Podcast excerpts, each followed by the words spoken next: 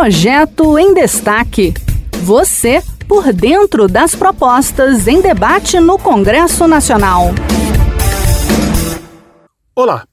Agentes de segurança pública e privada podem vir a ser obrigados a fazer cursos de capacitação em direitos humanos e no combate ao racismo. Bruno Lourenço, da Rádio Senado, vai trazer os detalhes.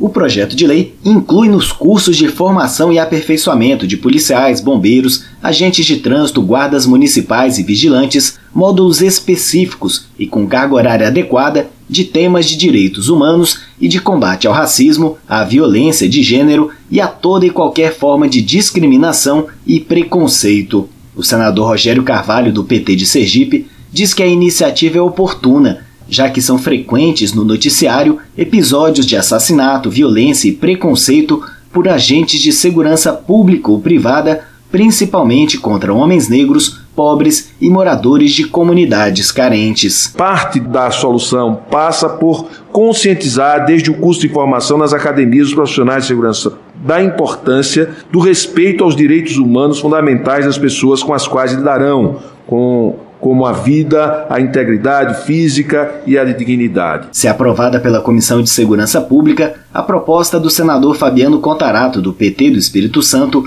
poderá seguir direto para a Câmara dos Deputados. Este foi o Projeto em Destaque.